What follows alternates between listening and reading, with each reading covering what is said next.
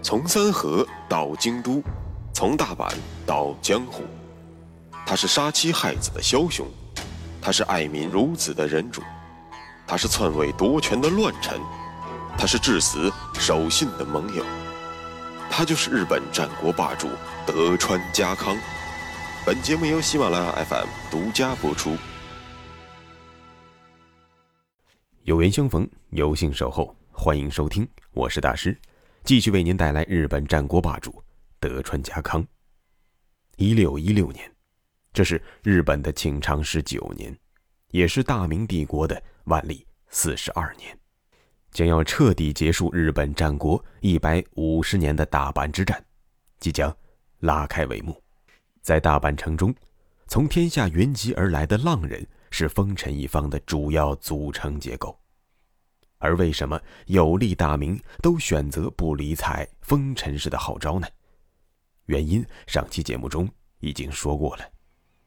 这些浪人中，被后人并称为“大阪五人众”的是长宗我部胜亲、真田幸村、后藤基次、毛利胜永和明石权登，其中最著名的。当然是让德川父子吃瘪无数的龙虾军团长真田幸村。之所以称其为龙虾军团，那是因为真田骑兵是按照著名的武田赤备队来组建的，从人到马，红盔红甲，因此而得名。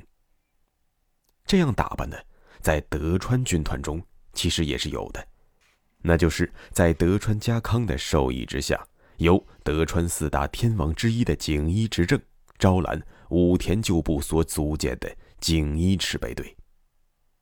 这支部队在小木山长久守之战中和关原合战中都发挥了重要的作用。可惜英雄气短，没人迟暮。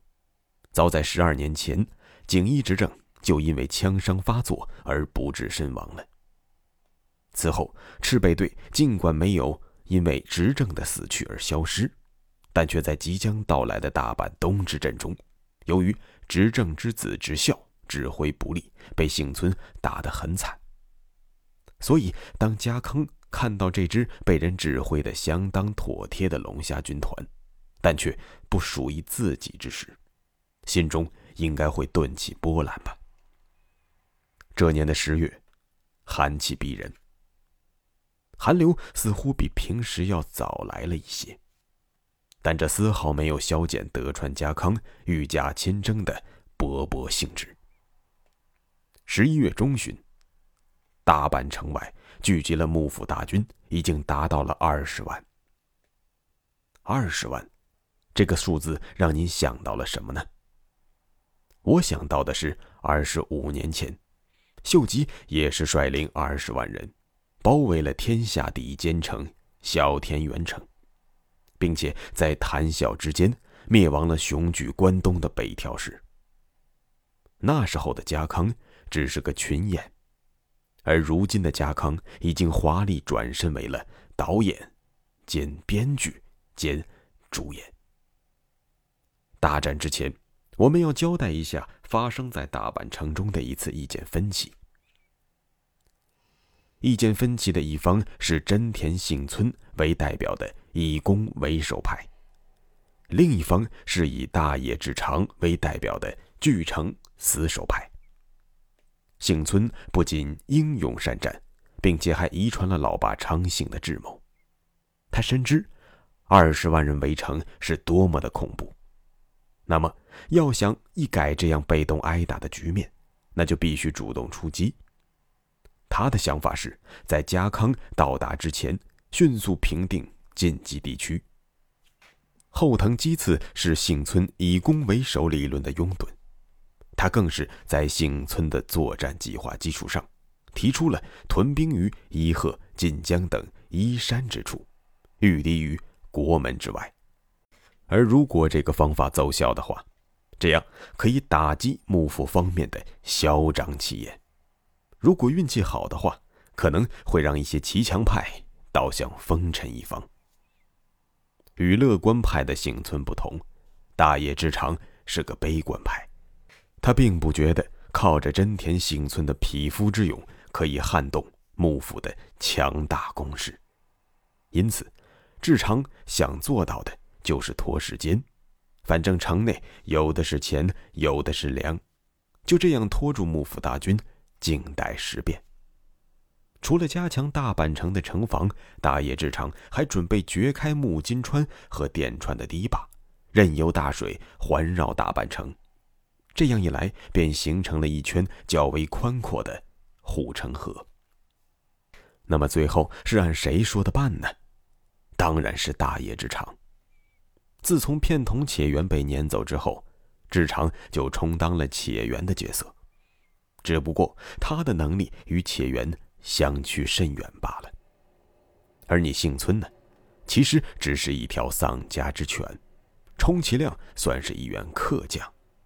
一个客人有什么权利比比划划，告诉主人家应该怎么装修呢？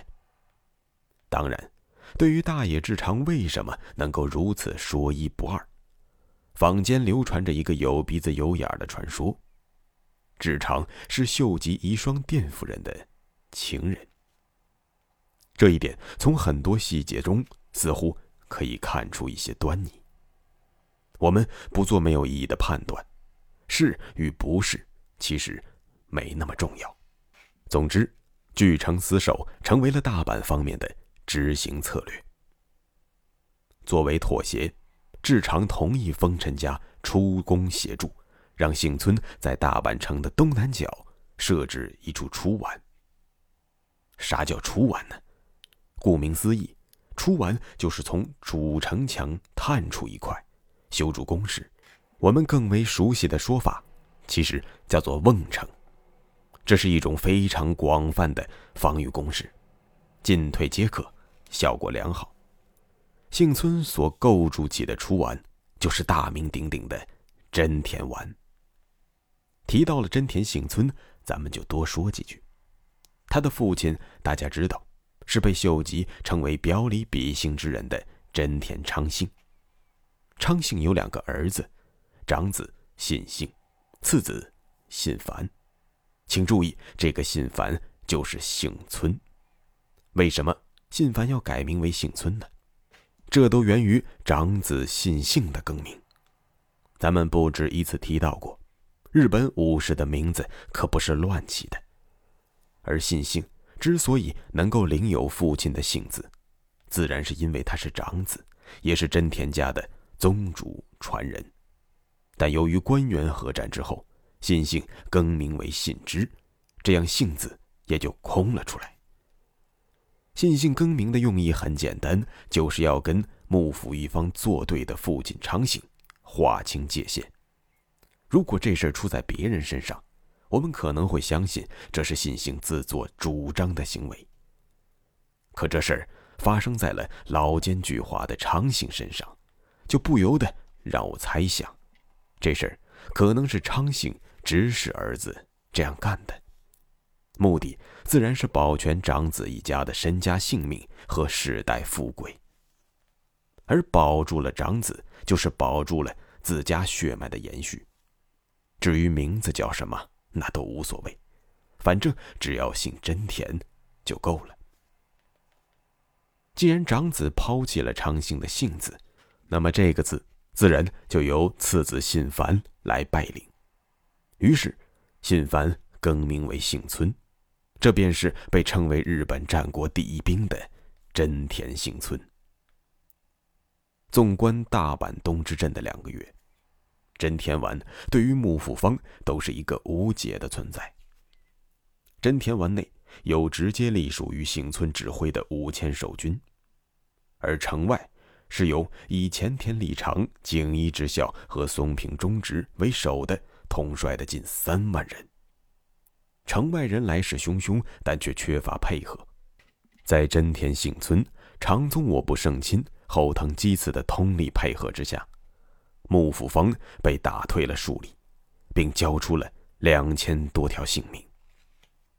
此后，家康明令禁止手下诸将靠近真田丸，能用远程消耗的，通通改为火炮攻击。家康深知大阪城乃是倾注了秀吉一生筑城和攻城经验的集大成之作。加上城内之人多半是无牵无挂的浪人，他们都是敢于玩命的狠人，因此虽然自己有着明显的兵力优势，但是强攻绝不是最理想的方法。机智的家康想到了秀吉围城的经典之作——水淹高松。不过，大阪城的城高墙厚，绝非高松城那样能够用水对付得了的。否则，大阪方也不会傻到掘开堤坝让大水围城。但加坑发现了大阪方面的一个巨大的 bug，那就是幕府方到来之前，城外当然是由大阪方所控制，因此想掘开哪道堤就可以掘开。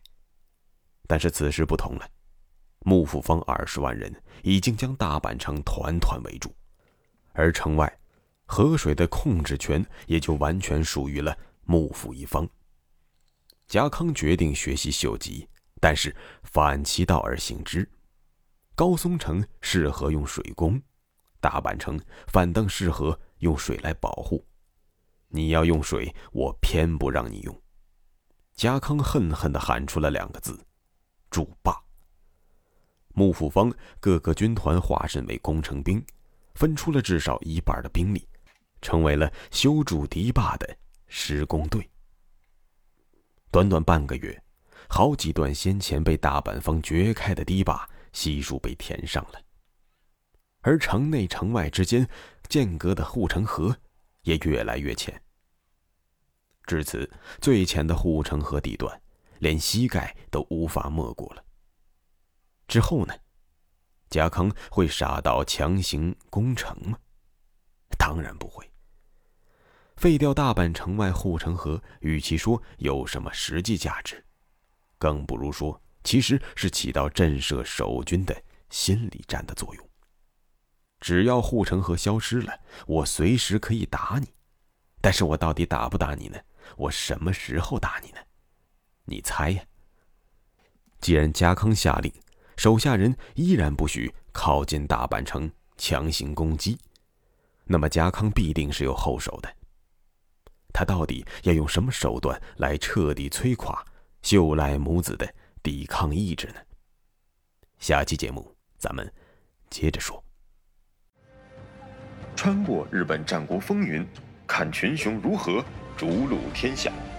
欢迎订阅日本战国霸主德川家康，带你揭秘他的崛起之路。